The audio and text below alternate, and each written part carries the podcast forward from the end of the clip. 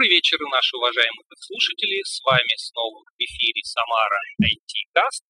И мы продолжаем наш цикл программ, в которых я рассказываю о самарских компаниях, о тех компаниях, которые достаточно долго работают в самарском рынке, которые для многих из вас известны. Мы с вами пройдемся по истории компании, как они к этому пришли к успеху и в какой ситуации они находятся сейчас. А сегодня к нам в гости я пригласил представителей компании ISIS. У нас э, Денис Черносов. Привет. А, привет, надо сказать. Привет. Да. Да, Всем привет. у нас будет запись, да, у нас Добрый вечер. Добрый вечер. И Аркадий Золотовицкий, директор Да, привет всем. А, Первую часть нашей программы мы начнем а, с того, что наши гости расскажут о себе, как они попали в IT, чем они занимались и чем занимаются сейчас. И я хочу предоставить слово Денису. Он расскажет, как он начинал э, и чем сейчас занимается. Ну, передо мной задача сложная, поскольку в IT я уже 20 лет, рассказать 20 за 5 минут это прям тяжело. Э, Ну, а начну с того момента, когда я за программирование стал получать деньги. Э, Ну, чуть-чуть вот на пару шагов раньше. Значит, я закончил СГАУ, факультет летательных аппаратов, группа теоретическая механика, специализация на кафедре аэрогидродинамики. Э, При том, что поступать я планировал на шестой факультет, на информатику. Ну, тогда испугался, что не пройду по баллам, перевел документы туда, куда был конкурс поменьше, и, в общем, ну вот так вот. А Во время учебы, еще на последних курсах, я женился, стал вопрос обеспечения семьи. А Первая запись в трудовой у меня была сделана на заводе электромонтажных изделий, и заводская проходная, значит, мне выписала путевку в жизнь. А Там мне предложили еще такой карьерный эм, какой-то поворот, погрузиться в прекрасный мир штамповки и обработки давлением. Ну, я сбежал после первой же зарплаты, которая оказалась ожидаемо совершенно копеечной, поскольку я еще и в институте частенько пропадал, доучивался. И там, э, в общем, по часам все это считалось. Э, В общем, понял, не поднять мне даже себя, даже чтобы на проезд до завода заработать. А Дальше по знакомству меня устроили сисадмином в компанию Teletrade. И вот эта вот э, история, она затянулась по разным причинам на 10 лет. А, Технологический стек. а, Windows, Linux, э, чистый HTML, PHP, MySQL, JavaScript, э, форумы на PHP, BB, там специальный софт трейдерский, специальные языки программирования для трейдеров. То есть мне пришлось торговые индикаторы писать в том числе. Э, Там же в какой-то момент я э, познакомился с OpenOffice и настолько познакомился, что на общественных началах пару лет был модератором на форуме компании InfraResource. Вот, неплохо разобрался и в самом офисе, и в движке MediaWiki на PHP написанным. Э, Точнее, в той ее части, которая доступна именно обычным вот редакторам, которые приходят, э, допустим, в Википедию. И вот наш национальный раздел, он был самым технологически продвинутым на тот момент всякие менюшки, там, э, хлебные крошки и прочее, все это динамически мы научились делать. Ну, э, есть, в общем, плюсы работы э, в очень маленькой компании с админом, есть какое-то свободное время, есть возможность что-то потыкать. Но однажды эта история закончилась. Э, Один мой студенческий товарищ давно уговаривал меня переквалифицироваться в программисты, у них как раз зарплаты пошли вверх. В общем, я как-то сделал знакомым пару сайтов на Drupal, за деньги, что характерно. А потом как-то ловко прошел собеседование в. Это еще одна вот у нас проектная организация с корнями в Самаре, в центром разработки. И, в общем, так удачно я прошел это испытательное э, это собеседование и начал работать, что испытательный срок мне сняли буквально через две недели. Вот там было очень много регулярок. Да, да. Да, хочу заметить, для тех, кто не знает, Parksys — это праворук.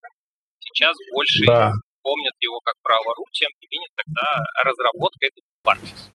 Именно этот, на этот проект я и попал, Docs.Право.ру, и моей задачей основной по работе была работа с регулярками. То есть весь этот искусственный интеллект, разбор документов, приходящих в самых разных форматах из разных источников, распознавание ссылок внутри документа, ссылок между документами, ссылок на разные версии одного и того же документа в разных годах редакции. Все это очень, конечно, было интересно. Кроме того, там был MySQL, Э, с патчами тогда от Перконы, по-моему, еще какими-то. То есть э, тогда еще форка MariaDB не было даже в проекте, но уже были... Э, тогда это еще был Sun MySQL. В общем, еще, что помнится, там первый раз я услышал про RabbitMQ. Вот. И первый раз я увидел, как код для одного проекта фигачит несколько команд. То есть он был разделен на определенные части, они между собой общались через RPC. Это было очень такой интересный опыт. И Но Sphinx, там... наверное. М? И Sphinx, наверное, потому что я помню, Аксенову в том числе а, репортили баги по Sphinx.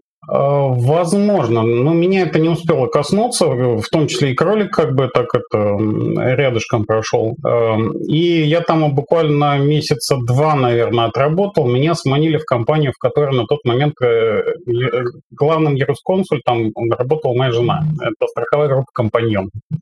Вот. И мне там пообещали такие золотые горы, что если все пойдет круто, ты прям вообще станешь директором э, своей ERP-системы вот этой вот э, для компании федерального уровня, это было, конечно, круто. И тем более для меня, вот такого вот маленького сисадмина, без, без пяти минут разработчика. В общем, я пошел. Вот. Э, и жил там, э, меня отправили на обучение к разработчику внешнему, который там эту ERP-систему разрабатывал. Там я научился PHP дружить с Oracle, там я первый раз вот встретил XJS э, для написания интерфейсов. В общем, все это было очень интересно. Жаль, что Parksys уже, оказывается, к тому моменту... О, там, не Parksys, а компаньон. Parksys долгих лет жизни, а компаньон на тот момент уже загибался. Вот. И, в общем, после этого как раз настала золотая пора, я ушел в ISIS. А сколько ты там проработал? А, порядка семи лет. И вот. какой стек при этом основной был? А, в основном, конечно, был PHP. Мы, я пришел на проект биржи для мобильной рекламы. У Тинькова тогда был, была такая идея выйти на рынок мобильной рекламы, а, и мы там были субконтрактчиком. А, и, соответственно, у них был стек PHP, Symfony, только-только второй появился. Там часть э, интерфейсов была на Angular, но у нас вот в основном использовался Backbone, библиотечка для визуализации. Э, потом было всякое разное, и, ну, MySQL, естественно, там был. Кстати, вот в этом самом первом проекте нам выдали э, условия, требования, что эта штука должна шардироваться. То есть тут я узнал, что такое шардировать э, все это дело. Как ставить несколько экземпляров MySQL на один инстанс без всяких докеров, которых еще не было в природе. Там мы познакомились с гитом, который только-только появился. Даже в Парксисе еще был эм, э, SVN, по-моему. Э, в общем, было очень много инноваций. Вот мы прям все время шли э, впереди планеты всей. А вот. ну, сейчас, сейчас вот в каком сейчас я работаю в компании «Все инструменты». Там стек, э, стек очень большой. То есть там тоже есть PHP, Symfony. Это как бы основной язык э, и основной фреймворк. Но есть э, разные фрагменты. Ну, там очень много легаси. А, некоторые там старше 11 лет наверное, насчитывается. Поэтому вот я сейчас работаю ведущим разработчиком в компании архитектуры, которую до этого называли компанией, э, отделом техдолга. То есть, соответственно, наша задача обезвреживать техдолг и э, рожать новую архитектуру. Ну, а все это... Symfony, да? Ну, да, в основном да, да, сейчас у нас основной стек Symfony, доктрина, мы внедряем линтеры, всякие там диптреки, PHP CS Fixer, PHP Span, в общем. Вот, а, а получается, что с Symfony ты начал знакомиться как раз в IC. Именно так, да. Вот только-только появилась вторая версия, я еще успел посмотреть на код первой версии. Э, первый код-ревью я прошел там, то есть меня гонял э, Э, не, не вспомню сейчас фамилию. Э, э, неважно. Даже, я думаю, про это вспомнишь. Да, то есть вот э, там меня гоняли на код-ревью, я, я месяц настраивал логер. Логер, монолог. Они мне столько про него заставили узнать. Вот, огромный опыт обучения через код-ревью. А если честно, я, у меня, например, а, с ISIS никогда PHP не ассоциировался, ну так сложилось. А потому что он с нас начался. Вот он с нас начался, и э, как бы вот э, и я все, наша команда, она была маленькая, но мы были в тельняшках, и в некоторые вот года мы теряли значительную часть состава, но потом как-то как птица Феникс возрождались, шли в новые проекты, привлекали новых людей. Ну, в какой-то момент вот кадровые потери и со мной случились. В смысле, из меня. Да. То есть... Ничего, это временно, Денис, ты еще вернешься, мы уверены. Будем надеяться. Будем надеяться. Сейчас, да, к нам Аркадий подключится и расскажет э, про свой опыт, как случилось, что он начал заниматься IT. Я так понимаю, уже далеко не первый год. И... Тоже, тоже как Денис, те же самые, так. примерно 20 с лишним лет. А, ну да, всем еще раз привет. А, я начал заниматься IT потому что мне в свое время, когда я был молодой, юный и наивный, сказали, что твоя мечта пойти в артисты все равно не сбудется, в тебе нет таланта. Я понял, что ах так, ну ладно, тогда пойду в программисты, когда-нибудь вам отомщу, завоюю весь мир вот, э, своим IT. И я не постеснялся, в отличие от Дениса, и таким наглым ташкентским парнем э, приехал в Самарский государственный аэрокосмический университет, и поступил на шестой факультет в далеком 95 году. Вот. И этот шестой факультет э, закончил, э, ну, как мне кажется, немножко успешно. Вот. А, соответственно, учась в институте, тоже как студент, понаехавший в Россию, в чужой город, также, также нуждался в самообеспечении, поэтому работать начал рано. А так как до поступления в э, институт, в университет, у меня уже был некоторый опыт э, программирования, потому что в Ташкенте я закончил э, высшее профессиональное училище по специальности оператор ЭВМ, вот, так что я печатаю со скоростью 140 знаков в минуту. Правда, не поймешь, что там такое получается, но это ладно.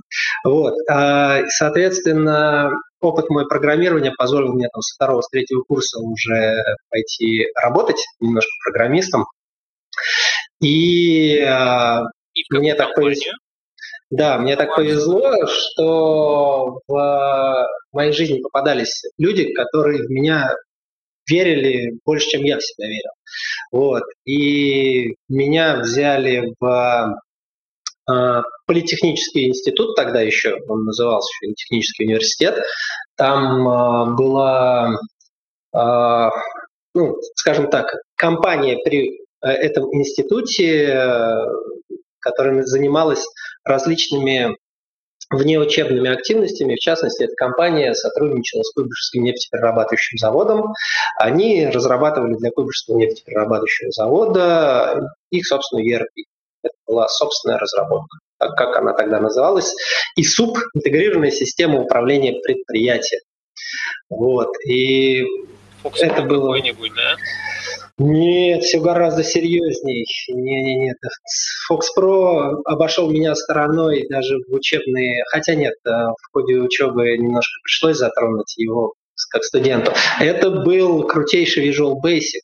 Это была система, которая обогнала по технологичности 1С э, на тот момент, потому что 1С тогда еще не придумал конфигуратор, когда был в моде 1С 6.0, а, и назвать его 1С, э, как сейчас принято, да, вот с теми возможностями конфигурирования и собственным языком программирования, тогда это было ну, невозможно, а то решение, которое мы разрабатывали, тот самый ISUP, он э, был э, системой с конфигурированием, со своим собственным скриптовым языком программирования, которым мы описывали данные, писали код, бизнес-логику. В общем, э, по технологичности была очень-очень крутая система, и я могу сказать, что сейчас до сих пор часть, несмотря на то, что КНПЗ давно уже является частью Роснефти и обслуживается Сигнтеком, но часть э, подразделений э, Куйбышевского нефтеперерабатывающего завода работают на этой системе, на новой версии, которая уже сделана на .NET, на C-Sharp. Э, начинал ее я еще, работая там в начале 2000-х, в середине 2000-х.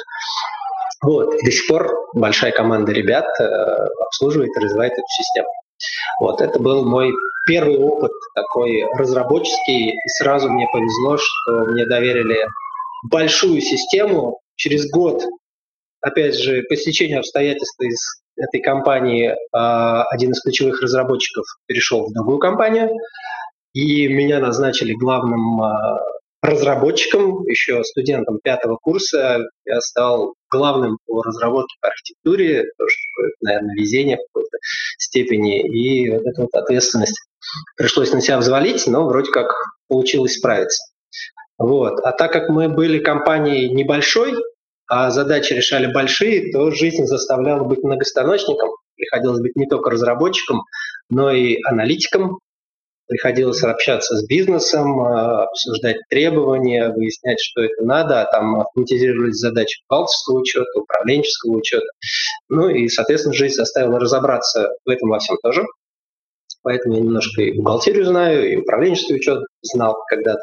Сейчас уже, может быть, подзабыл, но все это восстанавливаемо.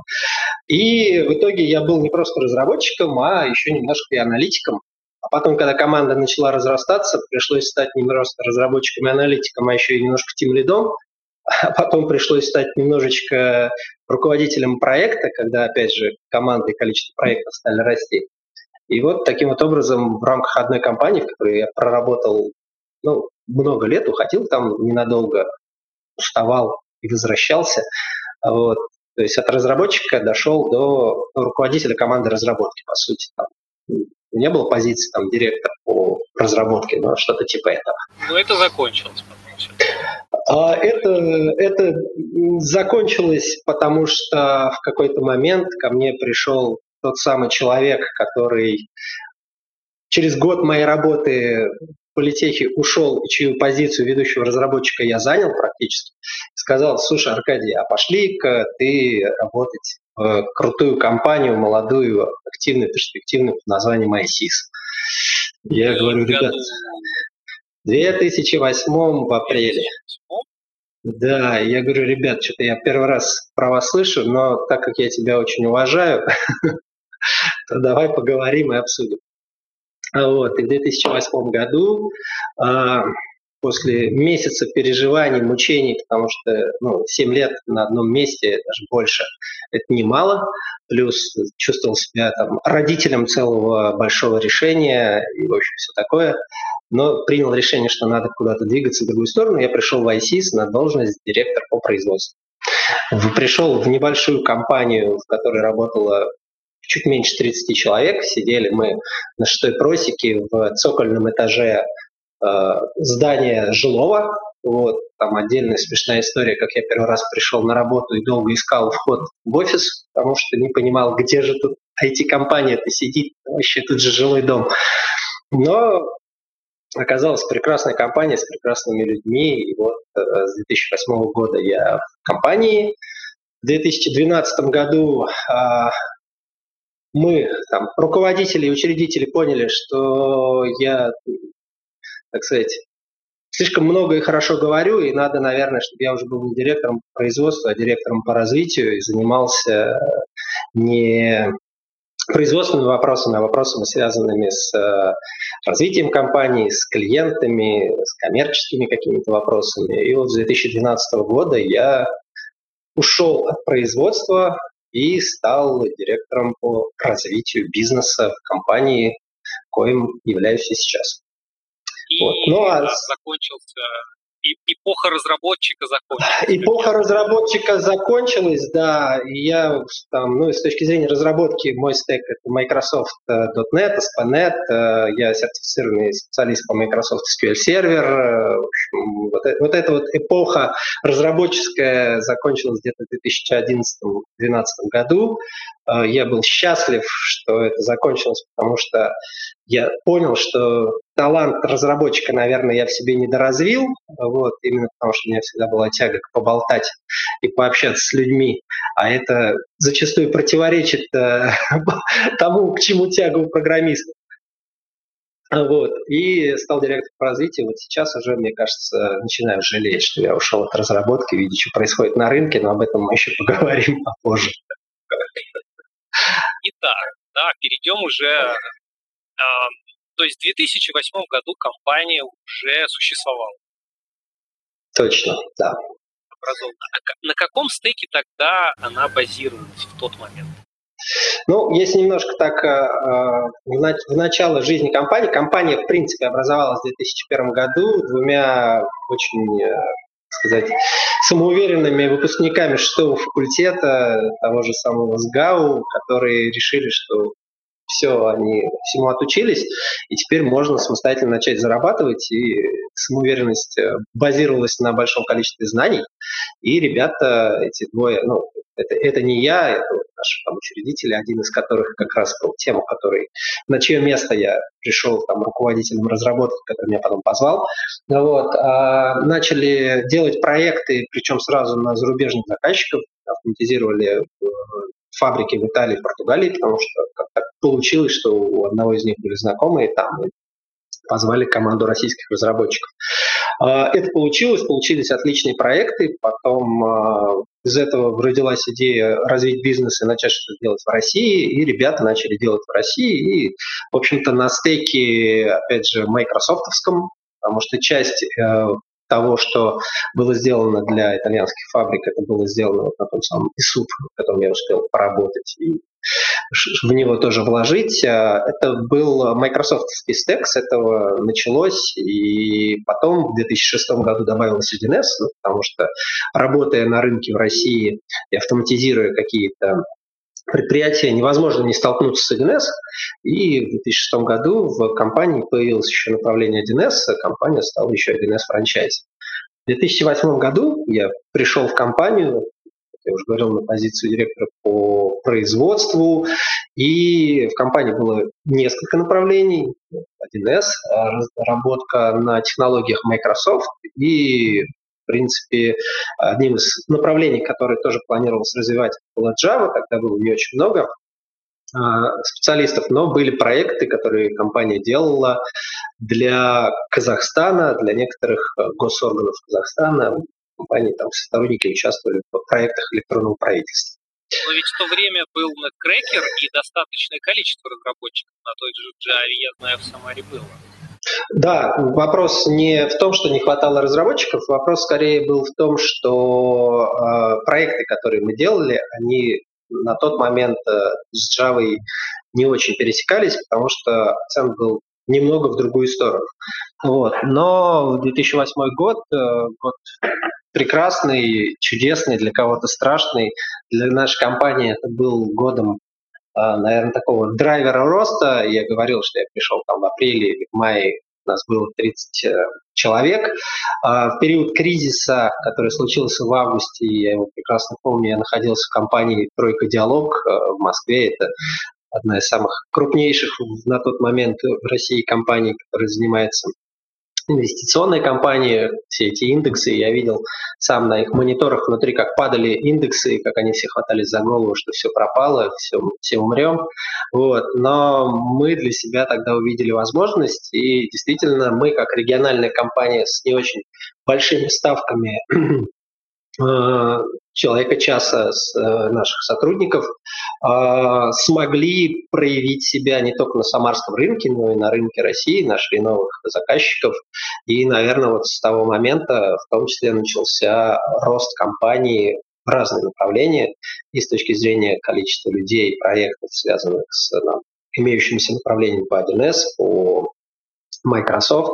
Появились заказчики на Java, появилось направление веб-разработки, в том числе PHP, появились такие крупные заказчики, как, например, Тинькофф, с которым мы прекрасно работаем до сих пор, которых уже Денис упомянул. В общем, а, вот как раз наша региональная локация и небольшие аппетиты, то, что мы такие были компактные, позволили нам в 2008 году так резко начать расти, что 2000 2012 году мы доросли до 180 человек в компании. А вот смотри, вопрос. Ты упомянул, что ты видел, как индексы падают, то есть вроде все падает, но при этом нашлись какие-то заказчики, которые, которым нужно было, э, чтобы кто-то работал. Вот кто были они? Почему они к вам? Ну, одна из причин, это ты упомянул, что ставки были, да? Это, ну, да, да. Но, ну, понятно, что просто прийти и сказать, ребята, у нас там, не знаю, ставка человека часа тысяча рублей, э, скажите, что делать, но это было бы странно, да. Понятно, что у ребят, которые были в компании, была хорошая экспертиза, и мы, наверное, начали выигрывать э, на конкурсах и у заказчиков, в том числе по критерию цена-качество. Потому что многие заказчики, которые сократили бюджеты на IT, они понимали, что кризис явление временное и останавливать полностью разработку нельзя. Ну, например, одним из наших заказчиков на тот момент стал Мегафон который понял, что ну, бизнес-то продолжается, но уже нужно более оптимально подойти к, э, к выбору подрядчиков. И нас выбрали по цене качеству, хотя раньше, например, думали, что лучше брать большие крупные компании, они типа надежнее, пусть дороже, но там, не знаю, у них много запасных ресурсов. Ну а здесь поменялись критерии выбора, и в том числе наши компании начали быть интересны крупному бизнесу и пошел рост именно в Java направлении или вот прям? Во, во всех направлениях пошел рост, и у нас в тот момент мы активно а, начали двигать тему Microsoft, ну, в том числе потому, что она мне была близка персонально как специалисту, который много лет э, разрабатывал на Microsoft технологиях. И э, мы начали делать некоторые проекты, связанные там, не знаю, с автоматизацией бизнес-процессов. Ну, помнишь, наверное, группа компаний СОК такая известная в Самаре была, в которой мы начали делать э, проекты по построению систем документооборота или там Газбанк тоже такой был у нас в Самаре, с которым мы начали на тот момент работать. И делая несколько проектов на технологиях Microsoft, э, мы однотипных таких проектов по автоматизации процессов наши разработчики сказали, что, блин, скучные мы проекты делаем, все одно и то же, а давайте мы вместо проектов будем делать э, что-нибудь такое, чтобы это было так, что мы создали некую платформу, а люди, не разработчики, могли на этой платформе сами все настроить, что заказчик хочет. И вот э, несколько, сделав несколько схожих проектов, э, у нас на выходе получилась платформа, и это был первое не просто проектное направление, а открытие продуктового направления внутри компании. А, мы сделали решение Doctrix. А, это платформа на базе Microsoft SharePoint, которая в 2010 году у нас вышла в свет, которая до сих пор э, присутствует. Уже много SharePoint изменилось Microsoft, но платформа жива и, понятно, много разных изменений. Но таким образом в 2010 году мы из просто компании, которая занимается кастомной разработкой, превратились в том числе в компанию, которая продвигает, ну, разрабатывает свои собственные продукты и внедряет свои собственные продукты на рынок. И это вот было одним из новых направлений в компании в тот момент. Мне вот интересно, в одной из наших программ а, у нас гости были представители из веб-завода, и они примерно, если думаться, работали в этой же нише. Угу тоже в Самаре, тоже примерно тот же стек, примерно те же кейсы. А вот являлись ли вы на тот э, момент э, конкурентом для них, или это были совсем разные? А, ну, с веб-заводом мы, наверное, на тот момент где-то были конкурентами по направлению Microsoft. Понятно, что они, компания, там, системный интегратор, который много еще занималась и там оборудованием, инфраструктурными решениями. У нас в стеке этого не было, и здесь мы там понятно, конкурировали. По направлению Microsoft э, и, в частности, Microsoft SharePoint э, мы действительно конкурировали, но, опять же, ни они, ни мы не замыкались на рынке Самарской области, и, и они, и мы работали глобально, а рынок был растущий на тот момент, и особенно для нас, региональных компаний, ну, исходя из того, что я уже сказал, дороги открылись на большие, большие компании, большие корпорации, вот, и ну, редко, когда мы бодались, прям бодались, скорее, всем, короче, да. да, скорее, скорее мы поняли в какой-то момент, как нам дружить, и до сих пор дружим, и не, не сталкиваемся лбами, а помогаем друг другу там где-то возможно. Вот, поэтому здесь мы, как бы, несмотря на то, что в одной нише, всем хорошо. Э, если немножко дальше смотреть по истории компании, таким образом у нас появилось продуктовое направление, у нас появилась своя собственная система документа оборота. Понятно, что она нишевая в плане Microsoft SharePoint, но это платформа, которая есть там, у 90% крупного бизнеса в России. И, конечно, наша платформа, она имеет определенные уникальные преимущества, поэтому мы много чего благодаря ей больших заказчиков начали работать, развиваться, но в нашей стране ничего не бывает стабильного, поэтому, когда в 2015-2016 году случился кризис э, и всякие вопросы, связанные с импортозамещением, то вот одно из наших направлений, связанное с Microsoft, начало немножко подсдуваться, но так как мы компания диверсифицированная, у нас есть 1С, у нас есть PHP, тогда мы начали заниматься Bittrex, у нас есть Java, которая, в принципе, закрывает направление open source, то э, это нам позволило, во-первых, там, стабильно пережить этот очередной кризис, но мы задумались о том, куда нам двигаться дальше, в плане того, что у нас огромная экспертиза по там, внедрению документа оборота, по автоматизации бизнес-процессов, и мы решили, что нам надо выбрать новый путь. Если сжимается там Microsoft э, SharePoint, то что-то надо было выбрать. И мы выбрали две дорожки. Одна дорога – это облака, соответственно, мы пошли в экспертизу в облачную по Microsoft, а вторая дорога – это open source, и мы разработали собственную open source платформу по автоматизации бизнес-процессов, которая сейчас тоже выводим на рынок и успешно начинаем предлагать, предлагаем нашим заказчикам. Пытаемся конкурировать с Халм, правильно? А, ну, ты знаешь, да, если так вот мы открыто будем говорить, что в каких-то аспектах мы конкурируем, но э, у каждого есть свое правильное позиционирование, и я как человек, теперь немножко разбирающийся в маркетинге, жизнь заставила да, это сделать, э, прекрасно понимаю их позиционирование, знаю наше позиционирование, знаю наше конкурентное преимущество, знаю их конкурентное преимущество. Поэтому здесь мы у заказчиков э, тоже находим кому что предложить. И я могу даже сказать, что у нас есть заказчики, где есть и Куба, и мы. Ну, вот если так. Я не буду называть этих заказчиков, но такие заказчики есть, потому что для каких-то задач подошла больше Куба, для каких-то задач подошла больше наша Z-Ocean платформа по определенным критериям. Сила Поэтому... source, да? И сила open source, и сила а, спецификации решений. Ну, как бы Куба, ну, я думаю, там много ребята рассказывали, по-моему, у вас Холман уже был ведь, да, мы рассказывали, что у них есть э, прекрасный фреймворк для разработчиков на Java, ускоряет там, разработку решений. Мы идем немножко другим путем.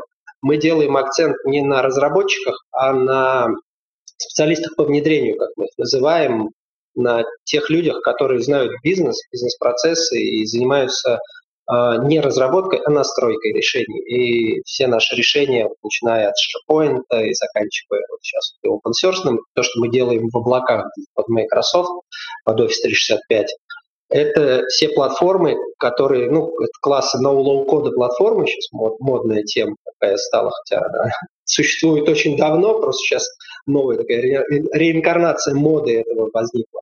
Вот, то, что мы делаем no-low-code платформы, которыми пользуются не разработчики и которые используют и сами наши заказчики, и у нас целая группа специалистов есть, которые мы называем специалисты по внедрению, или там аналитики-внедренцы, которые настраивают эти решения под заказчиков.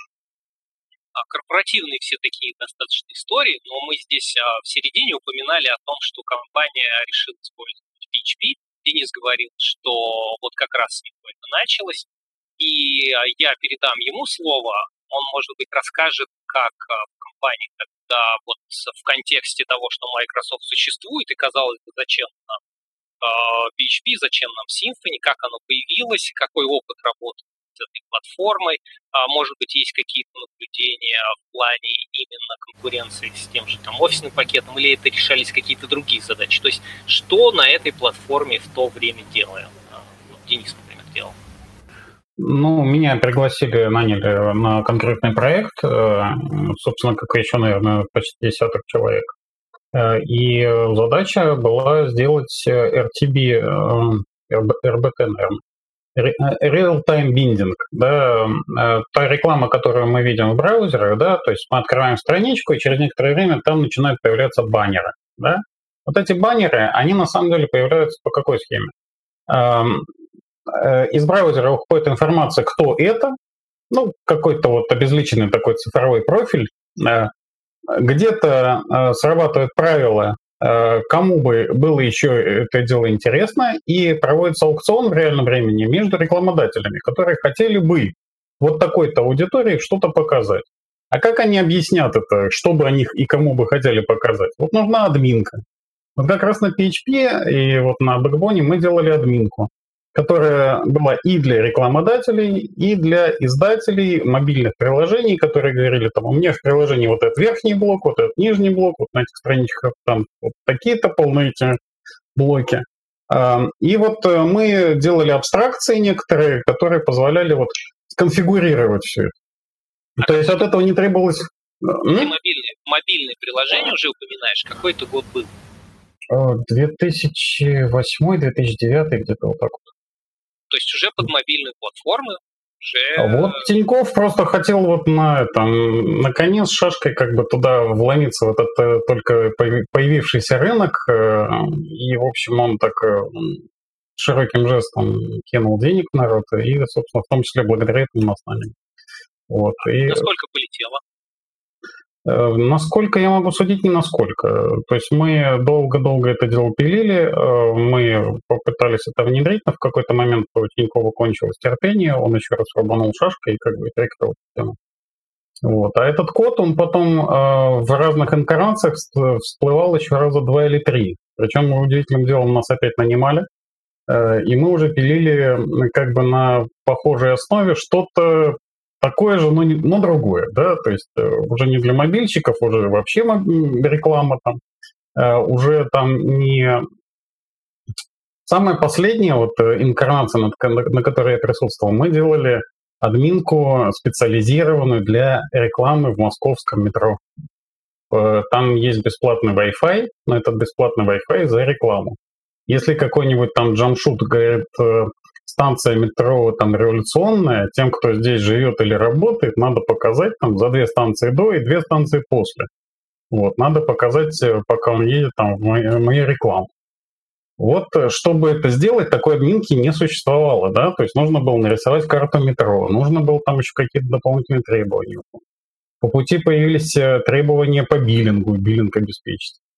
Причем там с этим тоже конфликт прям был. То есть мы с той стороны сменилась команда. Э, первая команда говорила, да ладно, это все просто логи, нам так, чтобы разобраться, это все не важно. А следующая пришла и говорит, а мы по вашим логам ничего свести не можем, потому что там половина потерялась, и у нас э, не бьется бухгалтерия. Это бухгалтерия как бы, ну это деньги живые. Вот. А Но тем не менее... Это была мобильная инхаус была команда или внешняя какие? А, я сейчас... Не, ну для нас это были внешние люди, э, и вот это... То есть они находили заказчика, нам давали субподряд, насколько я могу судить. Вот. Но я просто говорю о том, что PHP, MySQL, вот эти вот вещи, они э, замечательно отработали вот для создания таких вот админок нетривиальных, таких вот всяких, всяких замороченных, со всякими бизнес-процессами, интеграциями, но которые при этом не требовали абсолютно какой-то а, огромной пропускной способности. То есть вот это вот реал-тайм, там связывание между браузерами, оно не в PHP делалось. Но, насколько я знаю, встречал одного нашего самарского, кстати, разработчика, которого каким-то путем тоже Тиньков нанимал. Они как раз вот сам, сам расчет делали, и они его делали на Ruby. Вот, и они там где-то даже Ruby что-то оптимизировали, чтобы у них там миллисекунды вот эти вот э, эм, HTTP-запросы пролетали. Ну, Очень есть... странный выбор, если честно, на, на мой сам в шоке, ну, как бы за что купил, зато продаю. Вот. Мы с ним, кстати, на стачке встретились. Живем в Самаре, встретились на стачке в Ульяновске. Вот, много лет назад. Вот. Ну, вот такая история была, да. Вот. А дальше тоже, ну вот э, с какого проекта я ушел, это была биржа, опять же, но криптовалютная. То есть мы изучали, как там сделать так, чтобы люди, человеку, у которого есть деньги, человеку, у которого есть биткоины, как-то могли встретиться, обменяться. Вот. И чтобы... И, и осуществить довер... доверенную сделку. Да. Будущее наступает. Биткоин нас поджимает, криптовалюта непонятно во что переродится. Вытеснит ли она деньги, или кто-то считает, не вытеснит. А чем больше я в это погружаюсь, тем больше убеждаюсь, что ничего никуда не вытеснит, что все это в таком виде, в котором оно позиционируется, что абсолютно децентрализованная система это абсолютно не жизнеспособна. А смарт-контракты? А, смарт-контракты сложны, в том числе, а если в них баги? Они уже смарт и все. Ну, там, короче, свои сложности. И в любом случае какой-то регулятор должен быть. Пусть он будет очень тоненьким таким, но он должен быть. То есть, смотри, то есть в будущее этих технологий, применимости ты относишься скептически? Я 10 лет в телетрейде отработал. Я скептически ко всем пирамидам отношусь. К доткомам, к Форексу, ко всему. Как бы я, я все это узнаю по запаху. Итак, Денис у нас относится скептически к этой теме.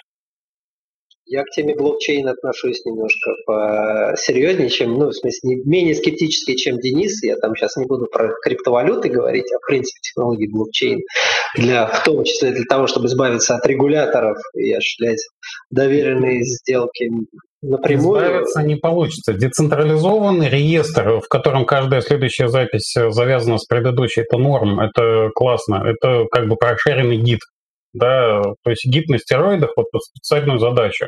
Это можно сделать уже на Postgres. Они с, с extension запилили для этого хранилища.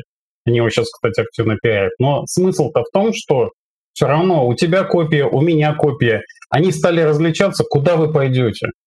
Должен быть регулятор, это должно быть законно. И у, у того, кто вас регулирует, должна быть третья копия. И у него должно быть право арбитра.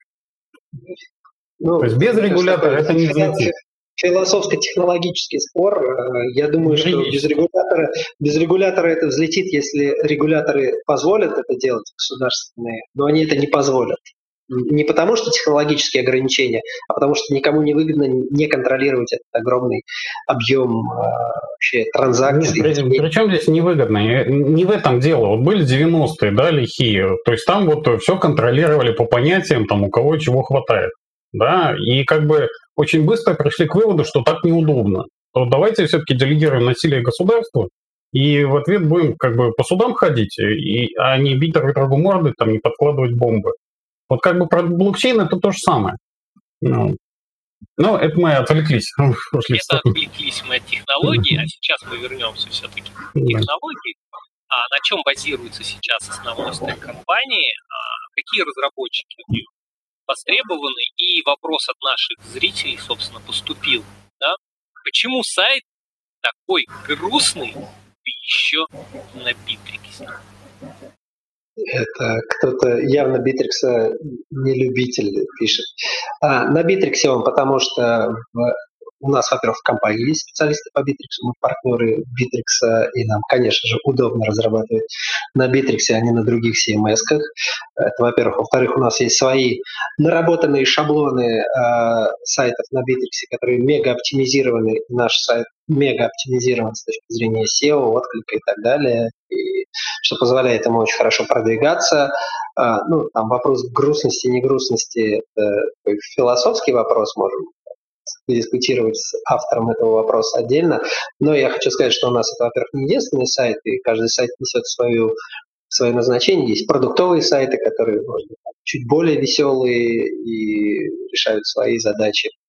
Вот. Но спасибо в любом случае за обратную связь. Подумаем, как сделать сайт веселее, если он создает такое впечатление. Редизайн, возможно. Ну, да, это самое первое, на что можно посмотреть. А с точки зрения текущих технологий, да, вот э, Алексей задал вопрос. Э, ну, смотри, в принципе, у нас компания очень диверсифицированная, как, наверное, ты уже понял, да, и направление PHP, и фронтенд разработка, и Microsoft, и Java, и много специалистов по базам данных, Postgres, Oracle и так далее. Поэтому в целом по всем этим направлениям сейчас нужны люди и специалисты. И если так посмотреть, ну, 1С, конечно же, который я упоминал. И это, в принципе, наша стратегия нашей компании, это диверсификация направлений и экспертизы, и направлений, связанных с э, тем, что мы делаем для наших заказчиков. Нужны люди по всем этим направлениям, особенно сейчас, э, ну, так, наверное, острая нехватка, это фронтенд разработчиков, прям острая-острая нехватка. Это Java специалистов, особенно в Spring э, фреймворки, соответственно, это базисты Oracle, Postgres, э, а если еще и со знаниями там, всяких BI хранилищ построения, то вообще цены им нету. Это .NET разработчики, а если они еще разработчики со знанием Microsoft SharePoint или каких-то облачных технологий Azure, и, и это еще круче, потому что там нужны специалисты. В общем... Мобильщики, Kotlin.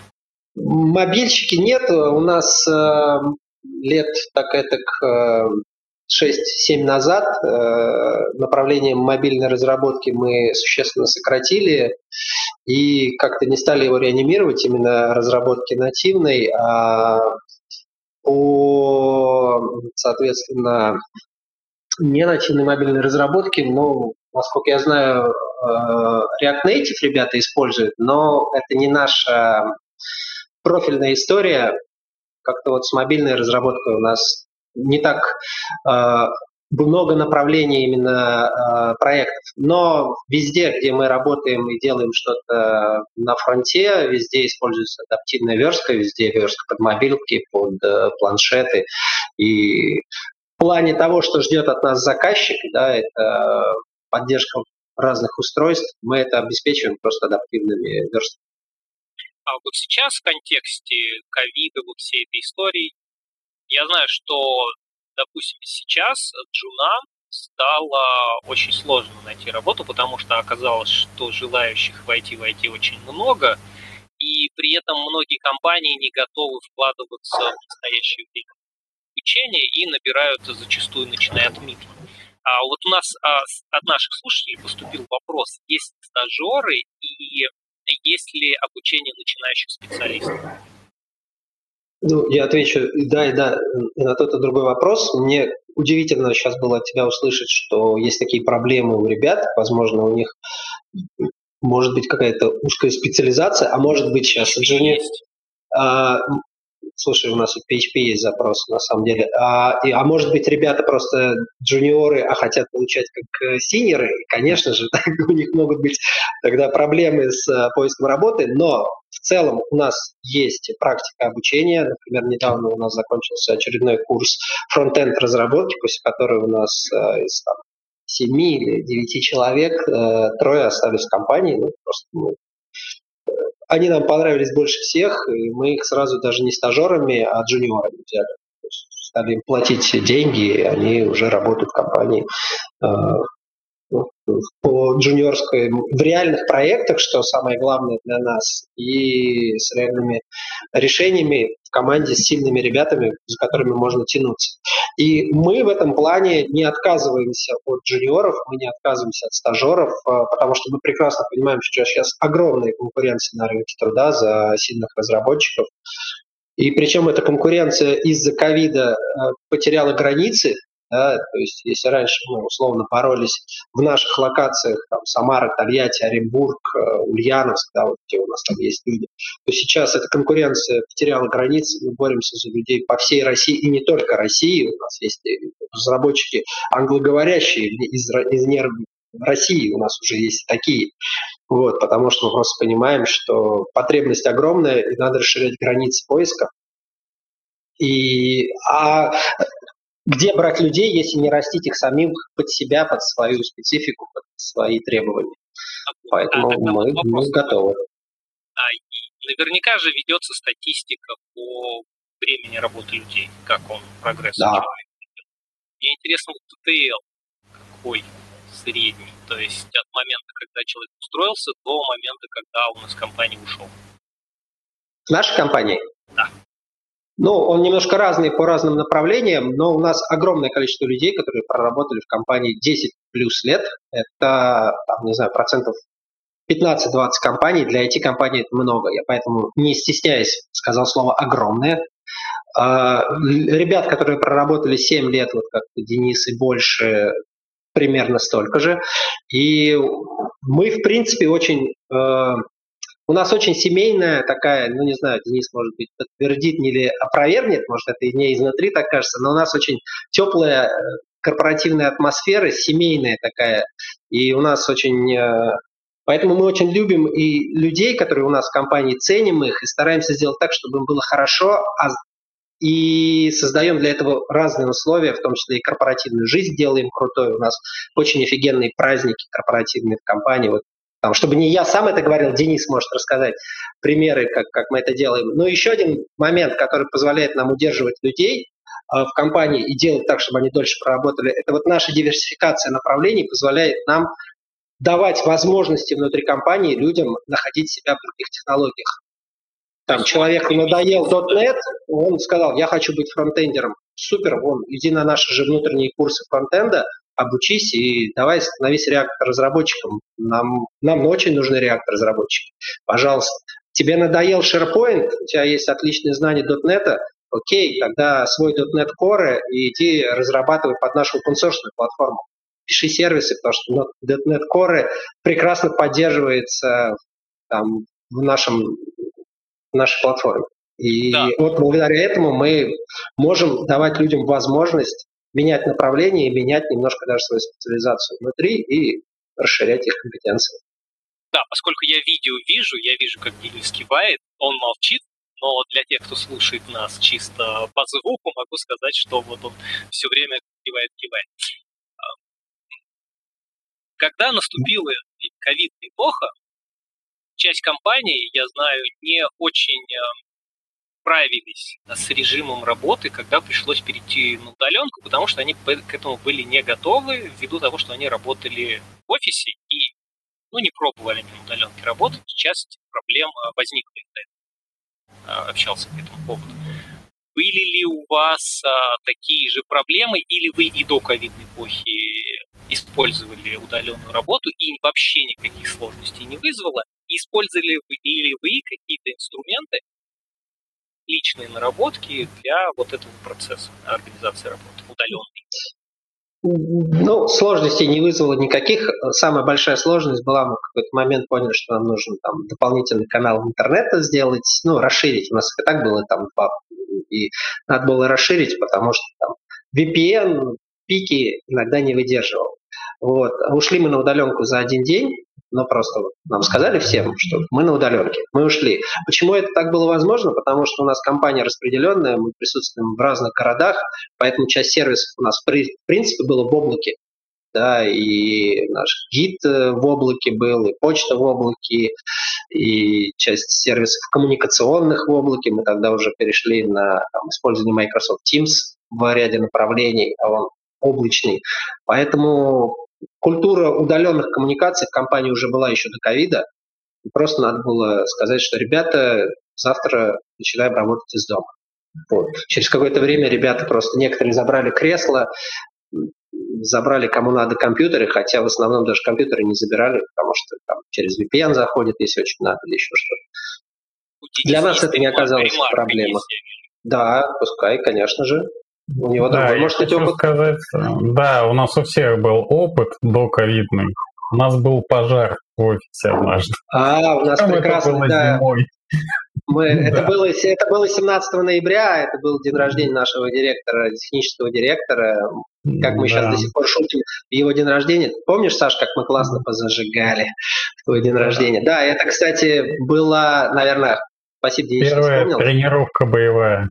Да, да, да. Это вот после этого мы поняли, что, блин, хранить, это был 2016 год, и хранить сервера в офисе, ну, это как-то не, это как стрёмно. Понятно, что у нас там покопировалось, какие-то внешние устройства. Выяснилось, что часть из них, этих, этих устройств на самом деле тоже в офисе находится, только в другом конце офиса. Но это там, отдельная история. В общем, после этого, да, да, после этого мы поняли, что черт, так жить нельзя. И много сервисов вынесли в облака, в цоды, и поэтому мы были в том числе и готовы да. Нет, и сам переезд, он был очень такой боевой, потому что пожар это половина дела. Он был там где-то на крыше, до нас огонь не добрался, до нас добралась вода. и воды было по щиколотку. И зимой это еще после того, как все э, все вынесли, все переподключили, оно еще сохло несколько месяцев. То есть мы и вернуться не могли. Но вот по своей да, команде могу пол, сказать, что... Пол офиса было удаленной Да. А потом мы системники опознавали по каким-то наклейкам сбоку. И вот как-то это... За, за... Подключили его где-то там в уголочке, там посмотрел, твой, не твой, там пароль подходит. После этого еще была система по инвентаризации, то есть очень много следствий было этого. В общем, да. Так что если вы хотите навести порядок э, в своем бизнесе и погорите. Я так думаю, вот то, что недавно был случай, где здание горело около скалы, возможно, кто-то решил пойти таким же путем, как мы, и припугнуть себя, проверив готовность на использование облачных технологий и всего прочего. Ну, кстати, там Антон Погодин работает, может быть. Э, ну, может быть, он у нас подсмотрел, да. Что ж, возможно, там через какое-то время а, мы его пригласим, и он тоже расскажет, как они горели. Но учитывая, что это уже в постковидную эпоху, наверное, таких проблем у них а, да, не возникнет. Да, уверен, что да. Да, у нас вопрос, а, еще один из вопросов поступил от наших зрителей. Э, как использовать э, LifeRay? Скажу про себя честно, я про эту систему не слышал, ничего не знаю. Когда я увидел этот вопрос, мне пришлось гуглить. Поэтому Денис сейчас а, расскажет вообще, что это за система для тех, кто, как и я, не в курсе, что это, и а, расскажет о плюсах ее игры. А, а, а, а я потом расскажу, как ее использовать. Или не ну, использовать. На самом деле сам LifeRay я не ставил. Э, мне одно время пришлось заниматься плотно несколько месяцев э, системой Alfresco. Это система электронного документа оборота, она на Java сделана. И у нее есть э, интеграция с LifeRay, а это система портальная. То есть она для создания больших таких сайтов, которые интегрированы с внутренними системами каким-то образом там, эм, ну, решают вопросы публикации, там, организации какого-то внешнего внутреннего пространства. И часть функций каких-то других э, систем, они прям вот в виде виджетов каких-то вот э, таких вот э, систем внедряют. Вот. Ну, это, это система класса Content Management System. Да, Content Management CMS. Да. У Microsoft это SharePoint, в open source это LifeRay, Alfresco, э, Bittrex себя тоже позиционирует как CMS, имеется в виду Bittrex, который 24, который для внутренних порталов. В общем, там большое да, семейство да. решений а, на эту тему. Какие? Ну, Alfresco, в ней интеграция Postgres, Solar, по-моему, поисковый движок. Э, то есть она умеет индексировать просто какие-нибудь PDF вы туда закидали, и он вам их проиндексировал и позволяет потом искать. В нем э, браузер как бы файловой системы, э, и в том числе всякие протоколы разные он поддерживает. Там WebDAV может опубликовать ваши документы там, и так далее.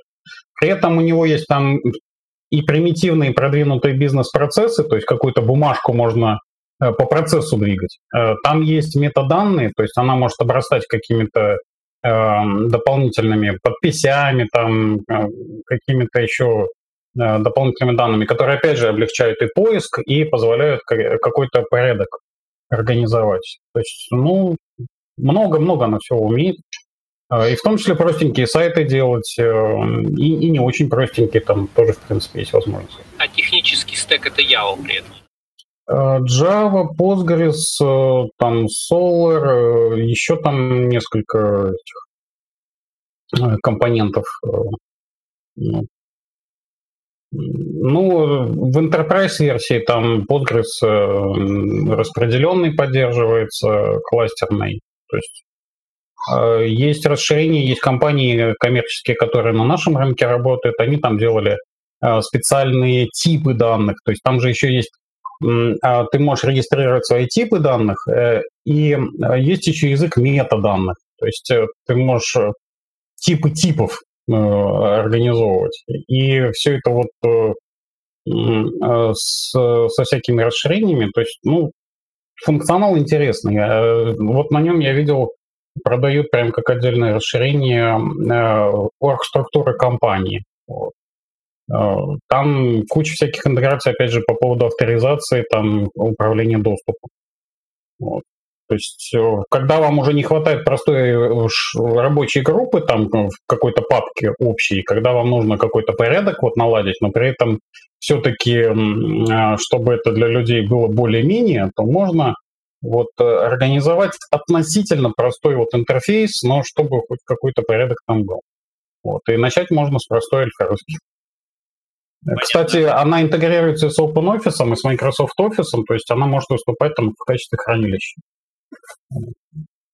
Аркадий, наверное, может какие-то плюсы и минусы. Я, я могу сказать, что минус – это отсутствие специалистов по альфреско в России. Их очень мало, очень мало. Вот. А есть ли смысл, кстати, развиваться каким-то юристом именно вот в этом направлении? Да? Нет, ну, на мой взгляд, нет. Если LifeRay, вернее, мало специалистов. Если хотят изучать CMS, то лучше Альфреско, она более... В России она даже, по-моему, включена в какая-то ее версия в реестр российского ПО, нее строят разные а российский софт. Э, вот. Поэтому вот если хочется туда развиваться, то туда. Мы пошли своим путем, мы поняли, что для нас э, там LifeRay не хватает много всего в части автоматизации бизнес-процессов, например, и того самого workflow движка и там, управления метаданными, о чем сказал Денис. Мы поняли, что мы хотим сделать свою платформу про который я уже упомянул, да, и мы сделали в плане как раз uh, бизнес-процесс менеджмент составляющей собственную платформу, не пойдя по пути там, uh, LifeRef, iFresco, ну, потому что мы лучше свои грабли создадим, мы сами с ними справимся, чем ломать будем чужие грабли. И непонятно, справимся ли мы с ними сами. Поэтому как настоящие разработчики Как настоящие разработчики раз, э, написали свой велосипед с рюшечками. Да. То есть он такой самарский, родной. Он, он, он, он интерпрайзный, он крутой, он включен в реестр российского ПО, и да, но сделан самарскими руками. Ну, не только самарскими, у нас распределенная команда, поэтому если я сейчас скажу, что только самарскими, ребята, которые работают удаленно на проекте, обидятся. Поэтому, да.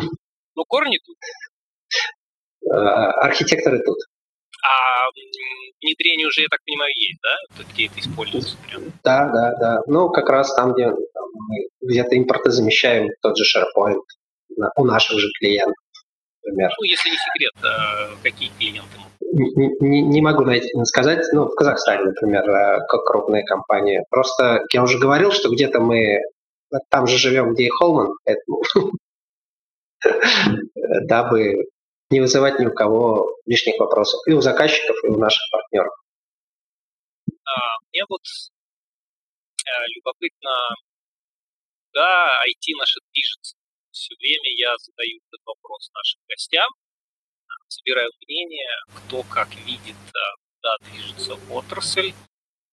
А сейчас я просто наблюдаю, что есть мнение, что сейчас мы живем в эпоху еще одного пузыря, эпоха доткомов, что IT раздувается, людей не хватает, зарплаты платят какие-то вообще нереальные, и пройдет какое-то время, это лопнет, потому что это пузырь. Ну, скорее это лопнет не потому, что это пузырь, а потому что, ну, мое мнение, почему сейчас все развивается, если позволите, потому что все не IT-компании решили вдруг стать IT-компаниями, все банки, все телеком-операторы, все компании, которые торгуют техникой, все решили стать э, глобальными IT-игроками на своем рынке. И не только на рынке, а выйти, выйти за пределы. Поэтому, когда в одночасье такие мегакорпорации решают инвестировать огромные деньги в свои цифровые собственные платформы, придумав зачастую тот самый велосипед с рюшечками, вот, э, который есть уже у других, то, конечно же, в одночасье, в одномоментно э, нехватка ресурсов будет катастрофическая. Ну, а там, где есть спрос, есть предложение, понятно, что разработчики люди ушлые, поэтому понимают, что раз они нужны, то можно просить больше, и почему бы нет. Плюс э, то, что сейчас исчезли границы хайринга, да, раньше от нас люди уходили, условно, только в Москву, вот, или, или за границу уезжали то сейчас уже вот это вот э, нет, у нас в компании работают ребята из Москвы. просто потому что им все равно где работать, они не ходят в офис. Вот, и поэтому это в том числе повысилось э, спрос. Одна из тем, которую я слышал, э, высказывали коллеги, в том, что ситуация вот с этой удаленкой привела к тому, что зарплаты в регионе чуть стали больше, потому что стала возможность нанимать людей из региона, допустим, московским компаниям. А от некоторых москвичей я слышал плач, что это привело к некоторой просадке рынка у них там, потому что стали люди, не приезжая в Москву, работать э, на московские компании. Вот наблюдаете ли вы в своей практике что-то такое, или это вот субъективное мнение одного человека, его какая-то история? Ну, я отвечу от себя, опять же, я это не наблюдаю, потому что у меня много друзей работают в крупных московских компаниях и интеграторах, и внутри заказчиков, в банках, в известных банках, в телеком-операторах. И я знаю, что они ко мне приходят за ресурсами не потому, что в Москве зажрались, и они их это, не могут себе позволить. Они могут себе позволить всех. Просто в Москве их тоже нет. И, возможно, это какая-то нишевая история, когда какие-нибудь специалисты, не попадающие в модные стеки, на базе которых делаются те самые цифровые платформы, испытывают какую-то сложность но я с этим не сталкивался. Более того, мы видим, например, рост потребностей, как раз о чем я тоже говорил, что разработчиков становится катастрофически не хватает, и многие компании идут по пути того, что они делают решения, на базе которых не разработчики могут э, быть применены успешно. И как бы в, привлекают в свои проекты уже и не знаю, там, аналитиков и там, ребят с IT-образованием, которые не стали разработчиками по каким-то либо причинам.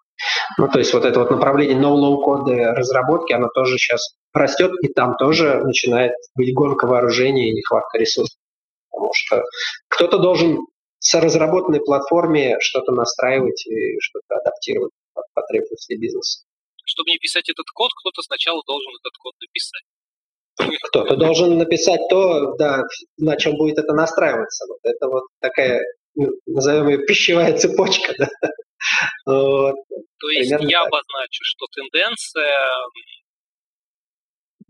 скажем так, больше уклон в то, что мы сейчас больше конфигурируем, чем пишет код, вот э, с точки зрения своей, получается, что она есть. Э, ну, сдвиг э, в парадигму no-low кода, он большой, да, может быть, он не для всех э, направлений, где применяется разработка, используется, но то, с чем мы часто сталкиваемся, связано с автоматизацией бизнеса, с построением, не знаю, ну, пример, да, у нас есть направление чат-ботов, да, это тоже о чем я хотел сказать, куда движется IT, и, в принципе, это, конечно же, искусственный интеллект, и все, что вокруг этого происходит, и вот один из наших продуктов, который мы сделали некоторое время назад, это чат-бот. И там тоже кто-то сделал сам чат-бот и конфигуратор чат-бота, а кто-то теперь сидит и настраивает те самые сценарии э, диалогов, которые чат-бот э, ведет с э, конечными пользователями. И там тоже та самая цепочка.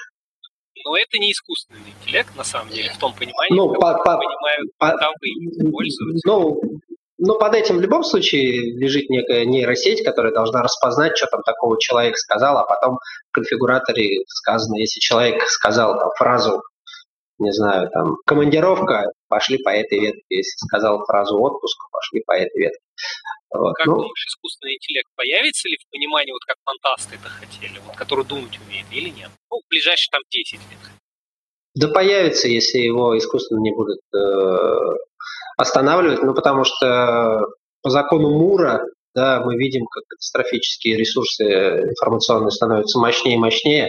Математика та же самая, просто нужно более, больше вычислительных мощностей, больше данных для обучения, для того, чтобы искусственный интеллект стал более осознанным. Но, но это опасно, ну, на мой взгляд. Берет. Я знаю, вот, что одна из проблем, которая есть, откуда ему эти данные. А это, а, это, а это отдельное направление бизнеса.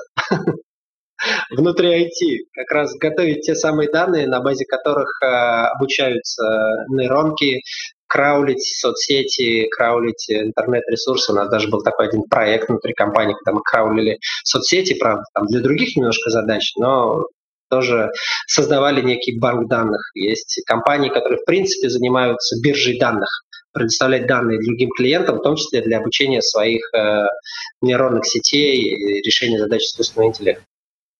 То есть это перспективное такое направление? На мой взгляд, да. И если там человек с математическим складом ума и немножко программирования понимает, что разработка ему не так интересна, но навыки есть, я бы рекомендовал людям идти в дата-инженеры, дата-сайентисты. Их катастрофически не хватает, и э, востребованность в этих специалистах э, снижаться не будет в ближайшие там, 5-10 лет точно. А, вот ты упоминал про конфигурирование ноу-код. То есть это уже как бы не совсем программирование. Вот а, мне кажется, что это больше уже уйдет уклон в специалистов, которые владеют предметной областью. То есть с точки зрения бизнеса понимают, что нужно конфигурировать, чтобы получить какой-то результат. То есть это уже не совсем разработчики. Я ошибаюсь. Нет, ты не ошибаешься, это такой микс, да. Даже есть термин такой citizen developer, а, который там придуман ну, Первый раз я его слышал от Microsoft, сейчас он уже такой распространенный стал термин. То есть такие городские разработчики, разработчики из бизнеса. Вот. То есть не те, кто Visual Studio открывают, а те, кто открывают инструменты вот, самого нового кода и что-то настраивают. И у всех вендоров сейчас появились вот эти платформы. Раньше они были только у такие точечные, нишевые, а сейчас даже вендоры типа там Microsoft, Oracle делают прям платформы нового кода, они просто Visual Studio создают. То есть в будущем может оказаться, что программисты уже не нужны, нужны будут люди, которые разбираются в предметной области и знают, как условные админки накликать что-то, чтобы получить я думаю, что, ну, я не могу сказать, что программисты будут не нужны, они будут просто решать другие задачи, но это направление нового кода, оно, оно будет развиваться, потому что инструменты становятся все совершеннее и совершеннее, кто-то ими должен пользоваться. А и тут я хотел бы спросить у Дениса, а, потому что вот у вас опыт а, все-таки немножечко разный. Как Денису кажется, куда двигается наша индустрия сейчас?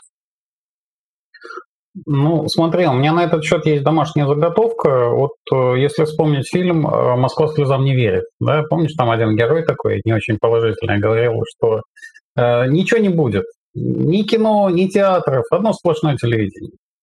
Так вот, даже вот в рамках этого фильма, уж тем более сколько лет спустя, очевидно, что он глубоко заблуждался и, как бы говорил, неумные вещи. Так вот, будет все. Будут э, копии файлов, там копия 2, копия 3, э, которые руками там куда-то на сервер отправляются. Будет э, будут самые вот э, непонятные люди, которые там первый раз что-то делают. Будут люди, которые вот рулят там сотнями, тысячами серверов и успевают там сонеты писать. Все будет. Просто все, что придумано, оно так или иначе нашло свою нишу. Эти ниши будут больше, меньше. Э, те, которые когда-то были большие, они скукоживаться будут все равно с э, большой инерцией.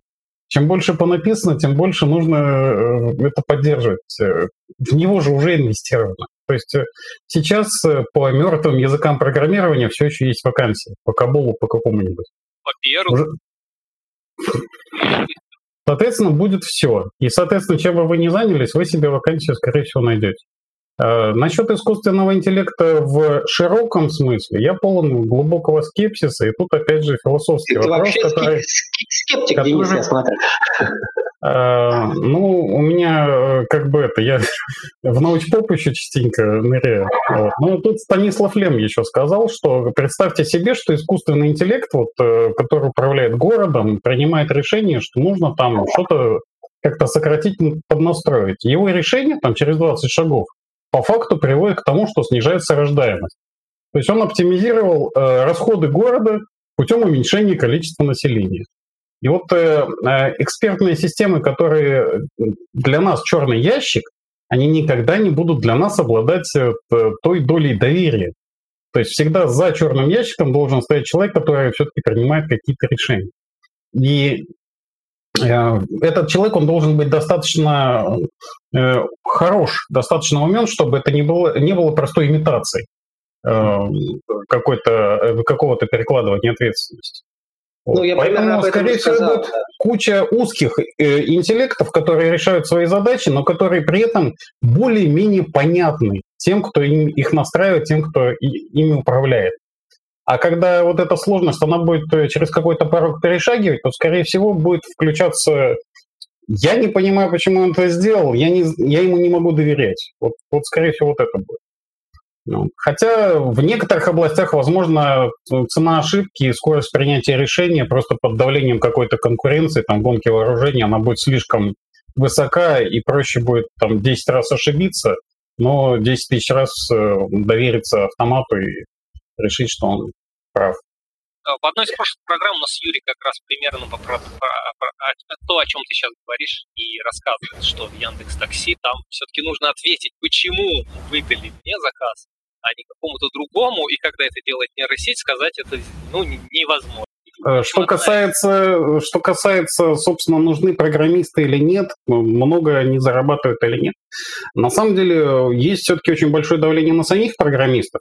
То есть есть э, сращивание их, вот это появление DevOps, да, то есть программист уже должен за инфраструктуру знать, инфраструктурщик должен скрипты писать. А есть э, рост объемов, то есть объективно все-таки производительность труда программиста, она, ну, требования растут. То есть если ты хочешь большую зарплату, ну, ты уже не за одним сервером следишь, ты следишь за тысячей серверов. И все-таки тут количество переходит в качество. Тут просто э, случайно накликать себе счастье не получится. И вот прийти там, ну, прошел ты собеседование, потом ты завалил там э, бизнес, который час его простое несколько миллионов стоит, и как бы вот оно. Да, то есть цена ошибки, опять же, да, если вот это все автоматизируется, оно начинает вращаться с огромной скоростью, и каждая секунда это уже совершенно другие деньги. Поэтому такие деньги готовы платить и девопсам, и э, программистам. И да, нас катастрофически не хватает, потому что население растет, запросы населения растут, и без автоматизации, ну, никак. Вот смотри, ты упомянул, что сложность, она, профессия, она возрастает. У нас были гости, да, которые тоже говорили, что почему можно было там лет 15 назад, типа, проще там вот войти нашу сферу, потому что требовали меньше. Например, Денис Кутунов у нас рассказывал, если ты там уже в цветах как-то разбираешься, то ты уже в какой-то момент мог быть дизайнером. Сейчас ты уже это должен знать как базу. А, но увеличение сложности приводит к тому, что тебе нужно больше, больше, больше, больше знать, а ресурсы человека все-таки ограничены. Не находишь ли ты, что момент э, вот этого предела наступил или близко наступит, или такого никогда не а этого не будет именно потому, что появляется разделение труда, то, о чем сказал Аркадий. То есть вот мне опять же много лет назад попалась книжка, которая называлась «Фабрики программного обеспечения». Э, и там в введении было сказано, что сейчас вот на данный момент вот в IT э, культура производства, она где-то на уровне цеховой. Э, то есть знания передаются от мастера к ученику. Воспитание идет к маленьким кругом, стандартов нету, каждый свой горшок своей формы лепит. И взаимодействие очень сложное между людьми, э, между э, соседями, да? То есть нужны стандарты, нужна специализация, нужно, чтобы этот сделал горшок, этот сделал под него обертку, этот поехал их продавать, да? И вот э, в глубине вот разделения труда как бы и наше спасение в плане масштабирования, в плане вот ну, справление с сложностью. То, то есть даже для нас сложность некоторых вещей прячется за интерфейсами, за библиотеками, там, за фреймворками. Да? Мы же каждый день там не копаемся в кишках э, исходного кода PHP. Но оно работает и работает. И вот пока оно не сломалось, пока ты его дебажил и не понял, что сломалось именно там, вот тебя это не парит. И вот это, да, это есть. То есть процесс просто эволюционный. Эволюционируем в ходе, нарабатываем готовые. Да, да, могут быть квантовые скачки. То есть когда прям что-то конкретно прям поменялось, поменялись правила игры. Вот докер, на мой взгляд, он такой квантовый скачок. То есть э, после него появление именно спецификации на контейнеры, вот э, оси стандарт, да, вот он прям погнал индустрию каком-то направлении. А, а, вот если появятся квантовые вычисления, вот прям широко пойдут, это будет тоже смена парадигмы. То есть тут э, количество может перейти в качество, и появятся совершенно другие специалисты, совершенно другие алгоритмы. И, а, но это пока профанация, это пока спекуляции. То есть как оно пойдет, что оно будет. А пока живем в чем, в чем живем. Вот. То есть мы этого еще не знаем. А, ну, про докер, а, ну, вот буквально сегодня я с коллегой это обсуждал, мне кажется, что части моментов он продолжает оставаться еще вот не кнопочным таким решением. Нажал, выключил. Так он и нет, это, ну как вот библиотека, там стандартная библиотека PHP, она не кнопочная. Но поверх нее уже есть э, решения, которые с веб-интерфейсами, там красивенькие такие, там. Кубер тот же самый. Кубер э, как бы... Докеры сейчас, да? А, так спецификация. OC, да, то есть э, сила в спецификации. Разные игроки могут уже не используя докер сделать то, что будет совместимо. Вот в этом же э, главная тема. Вот. Сказывается твое инженерное прошлое, я чувствую. Я сам вообще индустрии другой, то да, это чувствуется. То есть ты считаешь, что мы все-таки к этому придем? Ну, к чему придем? К, к чему-то мы придем определенно. Э, но и человек, который... И болтам, которые стандартизированы, и будем мы их вот так просто скручивать и делать... По, э, по большому счету, да. Но при этом все равно останутся места, где можно наклепать э, лендинг на чистом HTML4, какой-то, какая-то страничка про кошечек, и этого будет достаточно тому, кто это делает. Другой вопрос, сможет ли он это за деньги делать изо дня в день? Может ли он на этом зарабатывать? Это вот вопрос такой. Но тоже люди с разными амбициями там, и стартовать тоже что-то надо. Люди есть зарабатывают на каких-то таких вещах, и когда смотришь соцсеть, удивляешься. Вышивание какое-то в каком-то диком стиле, и в современном мире, который объединен вот как раз а, в контексте удаленной работы, да, люди тоже расширили свой круг, и они могут найти даже на что-то очень специфичное людей из другой, допустим, страны, но десяток еще таких же, которые этим интересуются и готовы будут платить, они все-таки находят. Просто есть я, я думаю, что если сейчас спросить молодежь какую-нибудь, там лет 12-14, сказать, что вот там айтишники зарабатывают столько денег, хотите стать айтишниками, они скажут, мы хотим стать блогерами и тиктокерами, потому что там зарабатывают гораздо больше, чем в IT вашем. Так что... Ну, опять же, да, это есть... У каждого поколения свои тренды. Да, это есть, но есть кузнецы, которые там точат э, болты, там что-то какие-то вещи делают. И на самом деле все держится на кузнецах. И тиктокеры живы, потому что есть э, рабочие профессии, а мы живы, потому что, опять же, есть рабочие профессии. Если нет реальных процессов, э, нечего автоматизировать. Вот, поэтому тут как бы есть база, есть надстройки над ней. Вот э, автоматизация без реального производства, без э, вот этих вот услуг, там, движения денег, она не нужна, она избыточна. Вот. А тиктокеры уж тем более. Будет, наверное, последний сегодня вопрос, раз ты упомянул про, скажем так, деньги из реального сектора. Видите ли в то, что они как-то уменьшаются, потому что закрытие и пандемия привела к закрытию ну, многих, например, заведений питания, которые, я знаю, активно занимались там, автоматизацией, в том числе для того, чтобы можно большее количество было клиентов. А сейчас получается таким образом, что многие из них сейчас закрылись, и они не заказывают никаких информационных систем, их нет. Ну да, но на их место придут какие-то другие. То есть, если есть услуга, там есть потребность, э, точнее, спрос на питание, там на что-то такое, то если там исчезнет вот этот маленький, там появится какая-то сеть. То есть э, в кризисы подметаются слабые, а большие растут через это. Вот. И тут может быть просто монополия на какие-то вот сети типа там KFC там условного, э, и это будет с точки зрения потребителя хуже. Но тот же KFC, как бы, если он придет и сделает плохо здесь, то он тоже уйдет отсюда, потому что он закроет вот эту точку, а кризис уже прошел, и туда придет снова маленький. Вот. Поэтому я думаю, что все будет нормально. Вот эти фазы кризисов, они все-таки оздоравливают экономику, и очень много дурных каких-то денег и странных э, заказов, когда непонятно кто, не, непонятно кому платит непонятно за что, автоматизацию, вот, э, непонятно чего, то как бы вот это тоже на самом деле не здорово, потому что оно подрывает как бы авторитет э, разработчиков, э, и появляется вот у нас репутация, что мы занимаемся какой-то фигней, прожираем бюджеты, и при этом на выходе ничего. Но это как бы с двух сторон такая ответственность. То есть если с той стороны как, на входе хз, там на выходе тоже хз. Вот. Только в геометрической прогрессии, поскольку автоматизировано. Вот. А приведет ли это к тому, что разработчик все-таки перестанет быть чисто разработчиком? разработчиком, и он уже будет все-таки разработчик-бизнес, там, аналитик. Нет, нет, это очень разное. И, э, ну как, есть малые бизнесы, опять же. Э, там э, вот в какой-то студии ты и кодер, ты и админ, ты и аналитик, ты и продажник, ты все.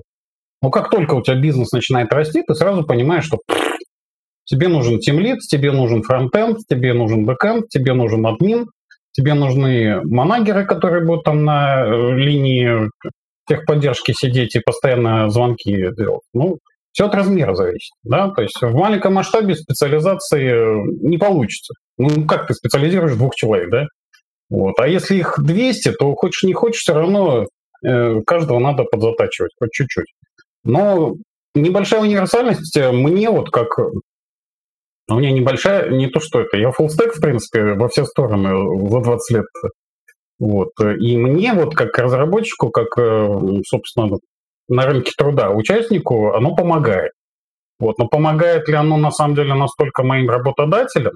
Это вопрос открытый, потому что если меня вот поставить бы на какое-то место, где нужно вот просто фигачить какие-то те же самые лендинги, то я там абсолютно не конкурентный. Вот. Я, я не могу там с высокой скоростью выдавать однотипный продукт. Я могу тебе сказать как работодатель, что если ты универсал, который, у которого прокачаны все э, компетенции, это повышает твою стоимость как специалиста, это номер раз. Номер два, это повышает твою вариативность в плане тех направлений, в которых тебя можно применить внутри компании. Да, устал ты от тех самых сайтоделаний, да, окей, вот тут нужны, на этом проекте нужна твоя, твоя немножко другая компетенция специализации. Поэтому я тоже за то, чтобы люди были все-таки универсальны, и мне нравится, э, когда разработчик немножко разбирается и в бизнесе, в каких-то бизнес-аспектах, во всяком случае, в том направлении, в котором он занимается. Вот. Но в целом, мне кажется, что сейчас есть возможность для появления просто больших специализаций внутри направления разработки. Я еще тут вот чуть-чуть хочу дополнить, что на самом деле же человек, он же эволюционирует. То есть если для начала мне вот, я первую ошибку в своей жизни совершил вот по работе, я э, два десятка коннекторов неправильно обжал. Вот как бы и пришлось вызвать другого человека, который уже там имел какой-то опыт системного администрирования, который тупо полез в интернет и показал мне вот эту схему. То есть вот я начинал с этого, чтобы вы как бы не думали, что я там где-то из горшка вылез, вот такой весь готовый, классный. Вот, э, вот с этого э, и я постепенно эволюционировал, и вот понятие «много», понятие там сложное, оно для меня тоже эволюционирует. И да, мне сейчас вот там, может, сайты вот эти вот клепать там однотипно неинтересно, но когда-то это был потолок вообще, потому что я сумел сделать один. И сделать второй я еще не был уверен, что получится там. Ну, ну вот как-то так. Поэтому э, не бойтесь э, начинать, вы неизбежно изменитесь. Мы это то, что мы делаем изо дня в день. Э, и это меняет нас вот неумолимо. Вот. Другой вопрос, что если вам приходится делать что-то совсем поганое, вот, то вы тоже учтите, что оно вас поменяет. Поэтому где-то, может быть, есть смысл выбрать, э, не портить карму, а пойти поискать место какое-то другое. Тем более сейчас, когда это сделать легче, и как мы уже выяснили, в городе достаточное количество больших компаний, которые, у которых есть чему учиться, и даже в это пандемийное время есть люди, которые, например, э, компании, которые берут джунов и готовы их обучать, Джуны well, в хорошем well. проекте нужны. Э, в хорошем проекте, в достаточно большом, э, все равно есть э, работа рутинная, есть работа такая средней сложности, есть именно какая-то творческая архитектура. И каждому вот интересно заниматься своей частью. И вот этот вот рост, он будет и внутри даже одного проекта. То есть Джун прокачается, ему будет чем заняться, и им будет чем заняться. То есть это, опять, если есть достаточного размера проект, все там нужны всем найдется место. При правильной архитектуре будет отличное обучение, очень такое прогрессивное, быстрое. Особенно если вот вы настроите автоматизацию, вот пайплайны, докеры, линтеры, вот это будет учить всех. Все, вот этот товарищ сержант, он вас всех протащит через это, и вы все равно неумолимо изменитесь. вы будете понимать, как выглядит хорошо написанный код. Согласен.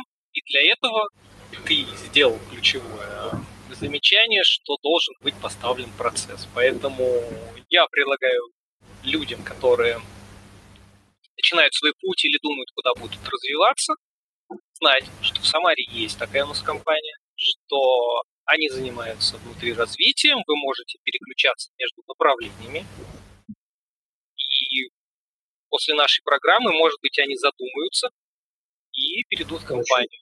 Айсис, я надеюсь, что для наших многих слушателей она стала ближе, потому что, а, скажу честно, например, для меня я такой компании знал, но я не скажу, что она была сильной для меня как-то на слуху, а, ну, несмотря даже на то, что я не очень далеко от нее физически нахожусь. Поэтому выбирайте правильные места, и работать это позволит вам достаточно быстро расти и наблюдать за тенденциями новыми, которые сейчас происходят в отрасли. На этом я хотел бы поблагодарить наших сегодняшних гостей. Спасибо, что Спасибо. позвали. Да, да, и будем рады всех видеть, особенно талантливых. У нас и девиз команда талантливых инженеров, так что welcome. Спасибо, что позвали, Аркадий. Очень рад. Рад, да, рад увидеть тебя тоже. Спасибо да. за дискуссию.